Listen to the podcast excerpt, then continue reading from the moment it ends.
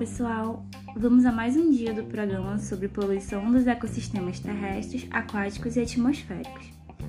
Hoje iremos abordar neste podcast a poluição do solo, rural e urbano, destacando os principais agentes poluentes e as consequências deste tipo de degradação no meio ambiente. Bom, sabemos que a constante ação humana no meio ambiente provoca vários desequilíbrios ambientais seja afetando os cursos hídricos, o atmosférico ou degradando os solos, interferindo diretamente nas relações ecológicas da fauna e flora. Altamente degradável, o solo é um meio bastante afetado pela pressão antrópica. Sua poluição afeta particularmente o nível superficial da crosta terrestre, camada da biosfera que abriga considerável biodiversidade. Esse meio, diferente do que pensamos, não é inerte e tampouco sustenta apenas as relações humanas. No estrato superficial do solo habitam espécies de macro e microorganismos importantes à manutenção do equilíbrio biológico do nosso planeta, tais como bactérias, fungos, artrópodes, anelídeos, moluscos e pequenos vertebrados, aliados à vegetação, dão vida e sustentação a esse substrato. No entanto, expostos a mais variados tipos de impactos, prejudicam as formas viventes e o seu pleno desenvolvimento regular. A poluição do solo depende da magnitude, pode causar, dependendo dessa magnitude, pode causar malefícios irreparáveis tanto à natureza, que responde lentamente aos processos de recuperação, quanto à frágil estrutura corpórea do homem, Sendo o homem o agente causador, a origem poluidora dos solos pode ser urbana ou rural, refletindo os danos característicos em cada meio de ocupação humana. Mas e aí, vocês sabem qual é a diferença da poluição do solo urbana para rural? Bom, basicamente a diferença está nos contaminantes. Quando ocorre nas áreas rurais, a contaminação do, do solo ocorre exclusivamente pelo uso inadequado e abusivo de agrotóxicos e fertilizantes. O DDT, inseticida largamente utilizado nas lavouras para eliminar insetos, atualmente é, é proibido em vários países. É uma substância com alta capacidade de retenção no solo e nos tecidos e nos órgãos dos animais. Essa substância ela desencadeia sérios danos à saúde de animais e dos seres humanos e pode causar problemas dermatológicos, hepáticos e até desenvolvimento de um câncer. Quanto ao solo urbano, os principais poluentes são os resíduos gerados pelas indústrias, comércio, serviço e residência nas fases sólida, líquida e gasosa.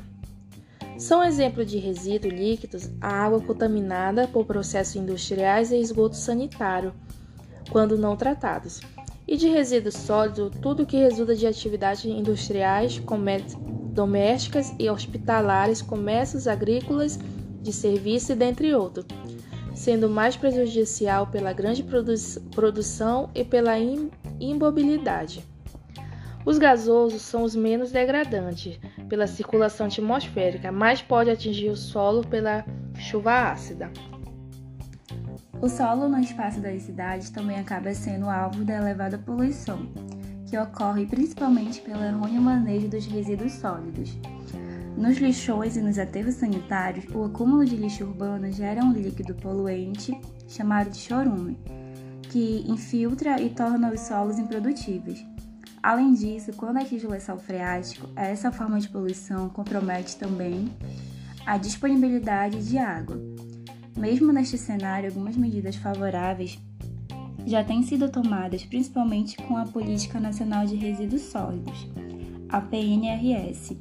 É uma lei, lei de número 2305/10, que procura organizar a forma com que o país lida com o lixo e exige dos setores públicos e privados transparência no gerenciamento de seus resíduos. Ela é bastante atual e contém instrumentos importantes para permitir o avanço necessário ao país no enfrentamento dos principais problemas ambientais, sociais e econômicos decorrentes do manejo inadequado dos resíduos sólidos. A lei prevê também a redução na geração de resíduos, tendo como proposta a prática de hábitos de consumo sustentável e um conjunto de instrumentos para propiciar o aumento da reciclagem e da reutilização dos resíduos sólidos, aquilo que tem valor econômico e pode ser reciclado ou reaproveitado. A destinação ambientalmente adequada dos rejeitos, aquilo que não pode ser reciclado ou reutilizado. E institui a responsabilidade compartilhada dos geradores de resíduos, dos fabricantes, importadores, distribuidores e comerciantes. O cidadão titulares de serviços de manejo de resíduos sólidos urbanos na logística reversa dos resíduos e embalagem pós, pré e pós-consumo. Mas e aí, qual é a consequência disso? Quais são as consequências gerais da poluição do solo? Bom, a contaminação do solo ela altera drasticamente a sua composição, o que pode causar a redução da fertilidade, o aumento da erodibilidade, a perda de nutrientes, o desequilíbrio ecológico, liberação de gases poluentes e a desertificação. Também ocorre a contaminação dos alimentos e principalmente a intoxicação de humanos e animais por ingestão dessa substância. Portanto, zelar pela qualidade do solo é, além de uma responsabilidade ambiental, uma preocupação social que toda empresa consciente deve ter. Algumas soluções para reduzir a poluição do solo é incentivar um modelo mais ecológico de indústria, agricultura e pecuária, entre outras atividades econômicas. Também melhorar o planejamento urbano da cidade e do transporte, bem como o tratamento das águas residenciais.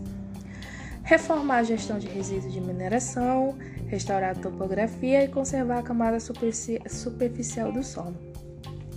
Também incluir as comunidades locais e os povos indígenas na elaboração, implementação e avaliação da gestão sustentável do solo. Tudo isso são possíveis soluções para reduzir o impacto da poluição do solo. Então é isso, pessoal. Espero que esse podcast tenha contribuído no conhecimento e até a próxima.